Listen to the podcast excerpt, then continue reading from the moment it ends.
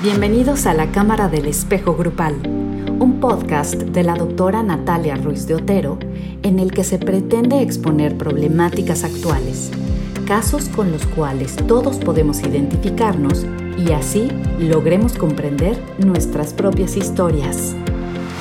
Con la intención de complementar la información que ya hemos posteado en nuestro blog número 19, que hemos titulado Cuando nuestra historia nos golpea, en esta ocasión vamos a tratar un concepto que se vuelve fundamental para entender la dinámica que se da entre la víctima y su agresor. Este concepto fue desarrollado en 1933 por Ferenczi y este concepto lo denominó la identificación con el agresor.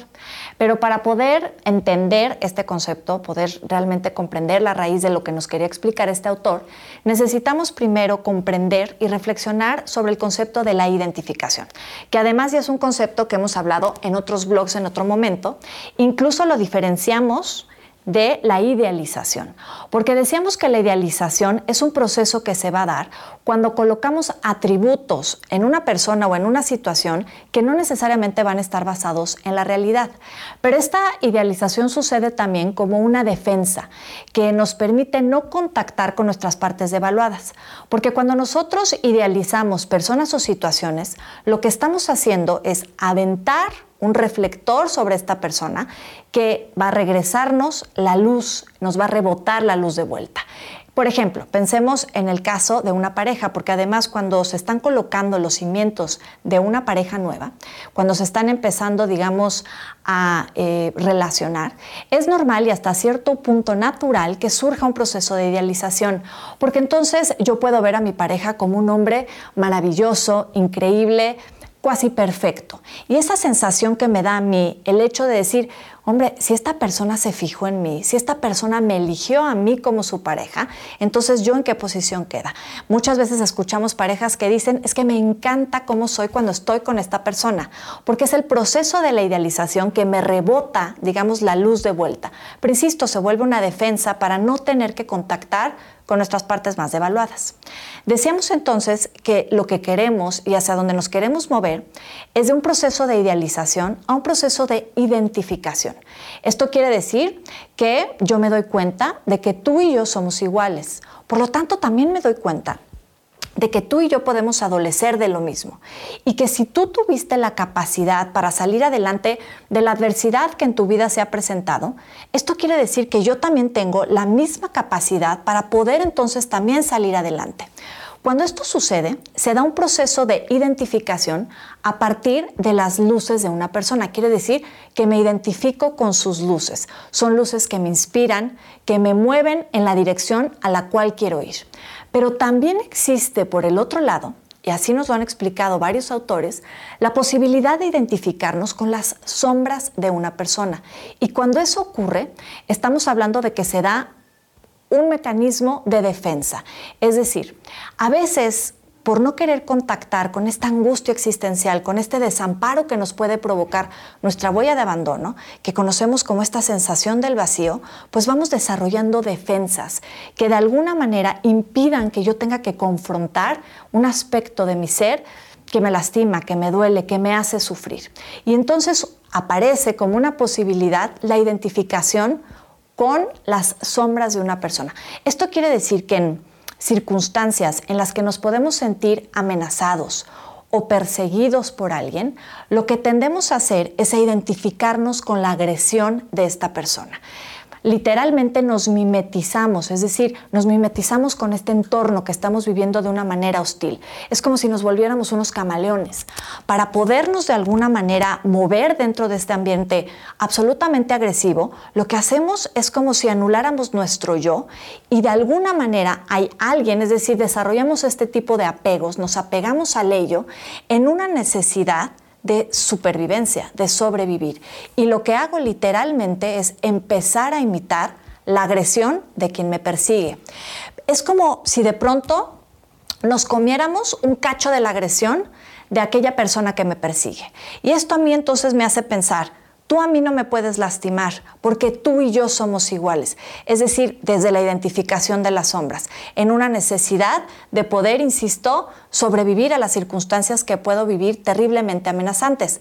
Pero es importante saber que cuando una persona es víctima de agresión, ya sea física o psicológica, no necesariamente va a actuar en esta identificación con las sombras de la persona la misma agresión con su agresor, sino que hace un desplazamiento y de pronto puede empezar a tener expresiones de agresión con otras personas en otros entornos. Es decir, no necesariamente voy a retar a mi agresor, sino que esta identificación esta mimetización o esta imitación de la agresión la voy a empezar a expresar en otros momentos, en otros contextos, con otras personas.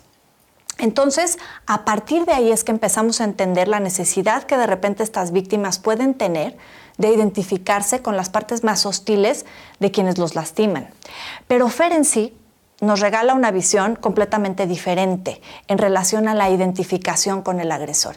Y aquí esto es lo que resulta interesante. Él habla de que no necesariamente la víctima se va a identificar con la agresión de quien lo persigue. Lo que va a hacer es identificarse con las emociones de quien lo persigue.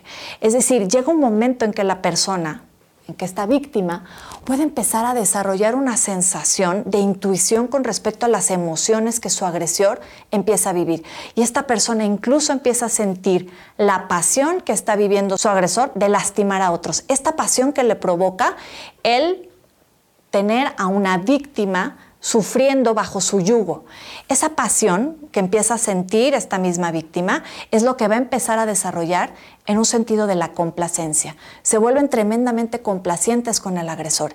Incluso pueden empezar a desarrollar una sensación de adoración por el agresor porque hay una identificación con sus sombras, pero en relación a sus emociones. Yo puedo sentir lo que esta persona le provoque lastimarme, lo vivo con una gran pasión y entonces de alguna manera me coloco en un nivel de complacencia porque mi yo debilitado no me da de alguna manera para poderme imponer frente a mi agresor. Y lo que hago también entonces es lo mismo, es como si me volviera un camaleón es como si me mimetizara con la situación, con el contexto y lo que hago entonces es mimetizarme con tus emociones y complazco lo que tú necesitas. Algo similar es lo que sucede en el síndrome de Estocolmo, en donde los prisioneros empiezan a desarrollar una especie de atracción, de simpatía, incluso pueden desarrollar amor por sus propios captores. En esta misma afán, insisto, es una defensa para poder sobrevivir. Incluso pueden llegar a desarrollar amor por quienes los lastiman por quienes los tienen prisioneros. Pero todo esto va en función precisamente de querer sobrevivir. Es una defensa contra situaciones que nos pueden hacer sentir terriblemente disminuidos, maltratados, incluso anulados. El objetivo de este blog va sobre todo en dos direcciones. El que podamos, por un lado, reflexionar sobre estos patrones de repetición que sin darnos cuenta propiciamos en nuestra vida. Cuando una persona ha estado eh, expuesta al maltrato, insisto, físico o psicológico, se vive como un gran nudo, con una gran profundidad. Estos nudos quedan como unos chipotes adheridos en la conciencia, es decir, no se adhieren de manera natural, sino que quedan como encapsulados alrededor de ello y lo que provocan entonces es, a través de la manifestación de nuestra conducta, de la actuación, una manera de intentarlo elaborar. Repetimos porque preferimos no recordar. Preferimos no recordar el dolor y el sufrimiento que nos pudo haber causado en el pasado el sometimiento o el sufrimiento ante una circunstancia. Y entonces sin darnos cuenta, que es lo que le ocurría a Ernesto, nuestro participante de este blog, provocaba situaciones en las que nuevamente se volviera a colocar en la posición del maltratado, se volvía a colocar en la posición de los cinturonazos, como lo decíamos ahí se les arreglaba muy bien para que las circunstancias otra vez a su alrededor lo llevaran a la sensación que era muy conocida para él.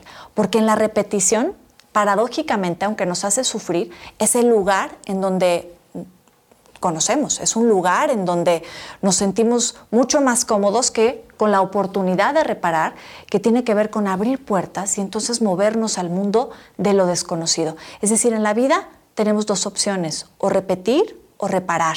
A veces, lo más fácil, por supuesto, queremos pensar que es la reparación, pero lo que lo hace tremendamente doloroso o lo que lo hace incluso complicado es nuestra resistencia a la reparación. Y eso es lo que ocurría en Ernesto. En el momento en el que puede...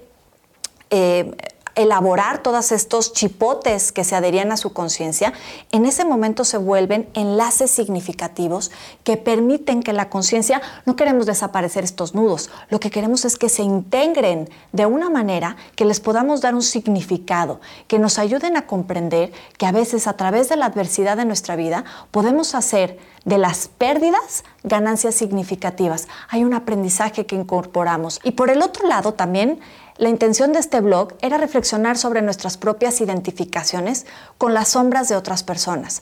Por ejemplo, a veces el maltrato psicológico pudo haber sido con figuras tremendamente soberbias que nos hicieron sentir disminuidos en nuestras capacidades.